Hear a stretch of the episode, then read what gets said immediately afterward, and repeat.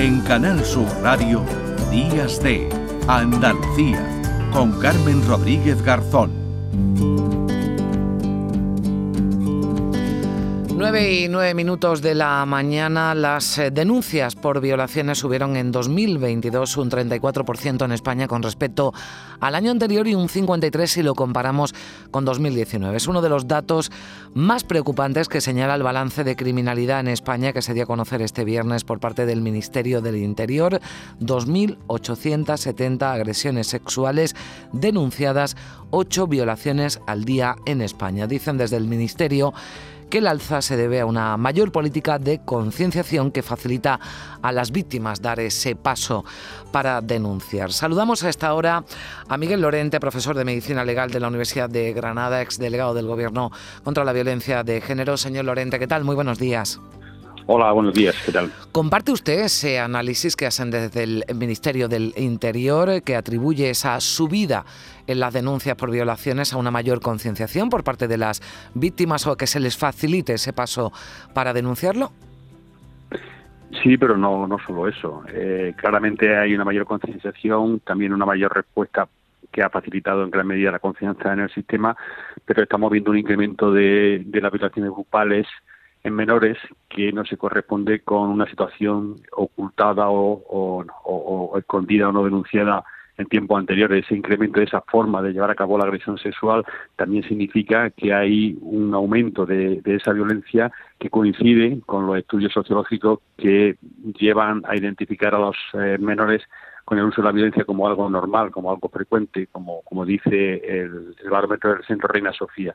Luego tenemos que tener en cuenta esos dos componentes, ¿no? el de la mayor concienciación, pero también el, de la reacción de, de, muchos hombres y especialmente los más jóvenes hacia posiciones más machistas, más tradicionales, que identifican la violencia como parte de las conductas que pueden llevar a cabo cuando ellos consideren que, que las circunstancias lo justifican. ¿Y por qué suben, a su juicio, este tipo de, de conductas, esas eh, violaciones grupales. Hay datos que hablan de un 56% en cinco años, esos delitos sexuales múltiples con menores de edad, además en muchos casos como protagonista. Y veamos el terrible caso de, de Badalona, ¿no? como un triste ejemplo que poner sobre, sobre la mesa. ¿Por qué se producen esas conductas? ¿Por qué se incrementa esas agresiones y además de tanta, de tanta gravedad ¿no? y con tanta violencia?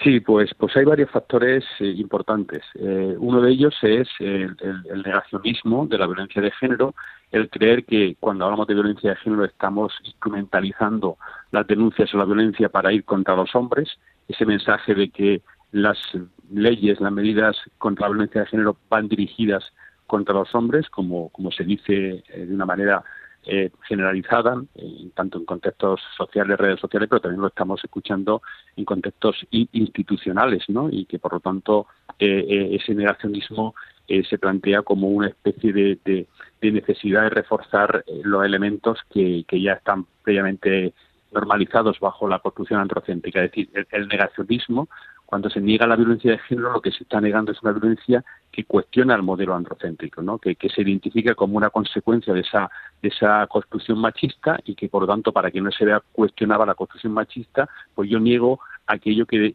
desvela cómo se usa esa posición de, normalidad que lleva a los hombres a poder utilizar la violencia y que todavía hoy hace que la mayoría de esta violencia no se denuncie. La violencia de género en la pareja se denuncia aproximadamente un 25%, pero es que en violencia sexual solo se denuncia un 8%. ¿no? Entonces, mantener eso hace falta eh, o se consigue también en parte negando aquello que, cuestiona ese modelo. Hmm. Entonces, eso que ha reforzado, pues facilita que muchos chavales se vean justificados en, usar esa violencia porque previamente consideran que la conducta de las mujeres va contra los chicos.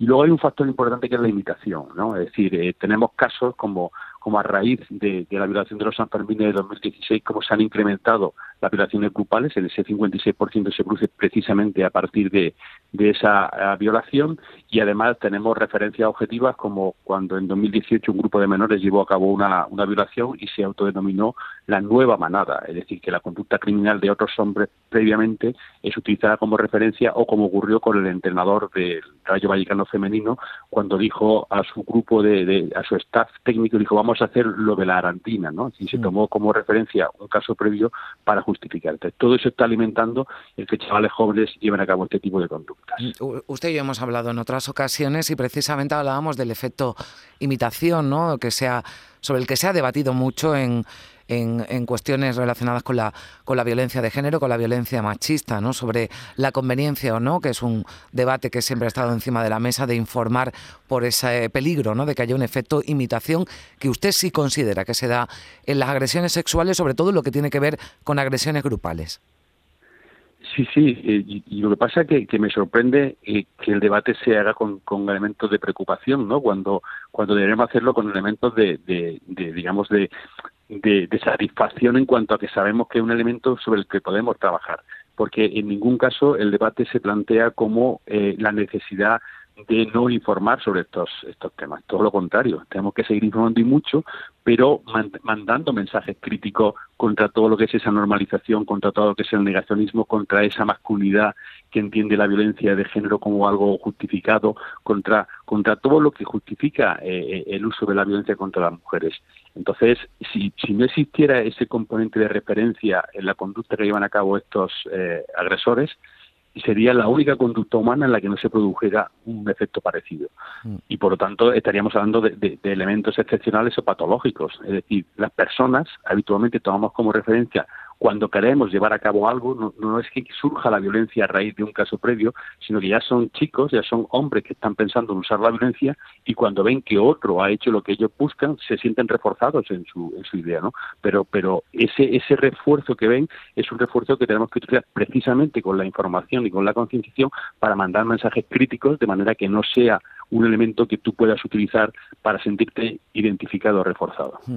Eh, son datos, además, eh, que conocemos, señor Lorente, mientras sigue también abierto otro debate ¿no? por, la, por la conocida como ley del solo sí es sí. ¿Usted considera eh, que debe reformarse, que está mal planteada cuando ha permitido y está permitiendo la rebaja de condenas a decenas de agresores sexuales?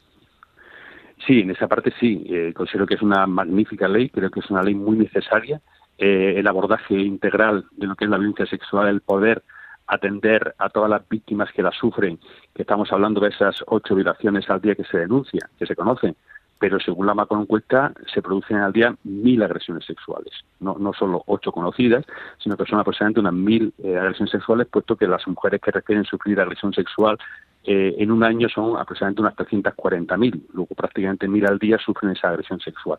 Trabajar con toda esa realidad, trabajar en la prevención, la concienciación, la especialización es muy necesario y es una ley maravillosa y magnífica en ese sentido.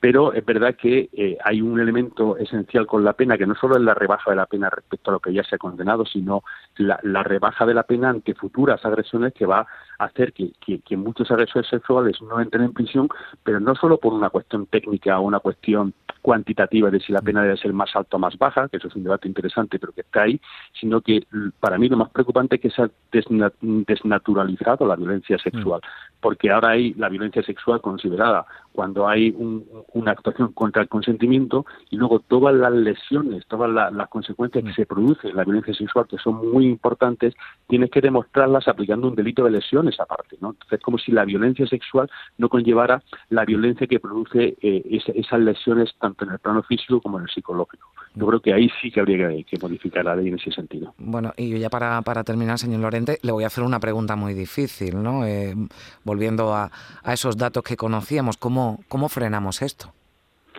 Pues la pregunta es fácil. La, pregunta solo se puede frenar. y la, no, no, la respuesta también. Es, es, que, es que es tan tan sencilla como, como que, sorprende que no, que no lo hagamos con mayor determinación, ¿no? Eh, ¿cómo, ¿cómo, hemos acabado con, con el COVID, no? No hemos podido acabar con hospitales, no hemos podido acabar con, con, mascarillas, ni siquiera con la, con la detección de, a través de los test. Hemos acabado cuando hemos puesto anticuerpos, cuando hemos puesto la vacuna, ¿no? Pues la vacuna contra la violencia de género es, eh, es feminismo y la manera de inyectarla en la educación. Entonces tenemos que trabajar con hospitales, con detección pero también tenemos que trabajar mucho con esa vacuna, con ese anticuerpo contra la violencia, contra el machismo, que es la igualdad y que necesitamos incorporarla desde las primeras etapas de la vida en todo lo que es la, educación y también luego mantener la, concienciación que serían como, como dosis de, recuerdo, ¿no? Hmm. Pues educación y concienciación y, eso, y mucho hablar de estos temas con un sentido crítico para que nadie se sienta reforzado ni identificado en este tipo de conductas. Pues esperemos que, que esa vacuna, que llegue pronto, que funcione, porque falta. Hace Miguel Lorente, profesor de Medicina Legal de la Universidad de Granada, muchísimas gracias, como siempre, por acompañarnos en esta mañana de, de sábado en la radio. Gracias. Muchas gracias, buenos días. 9 y 19 minutos. En Canal Sur Radio, Días de Andalucía.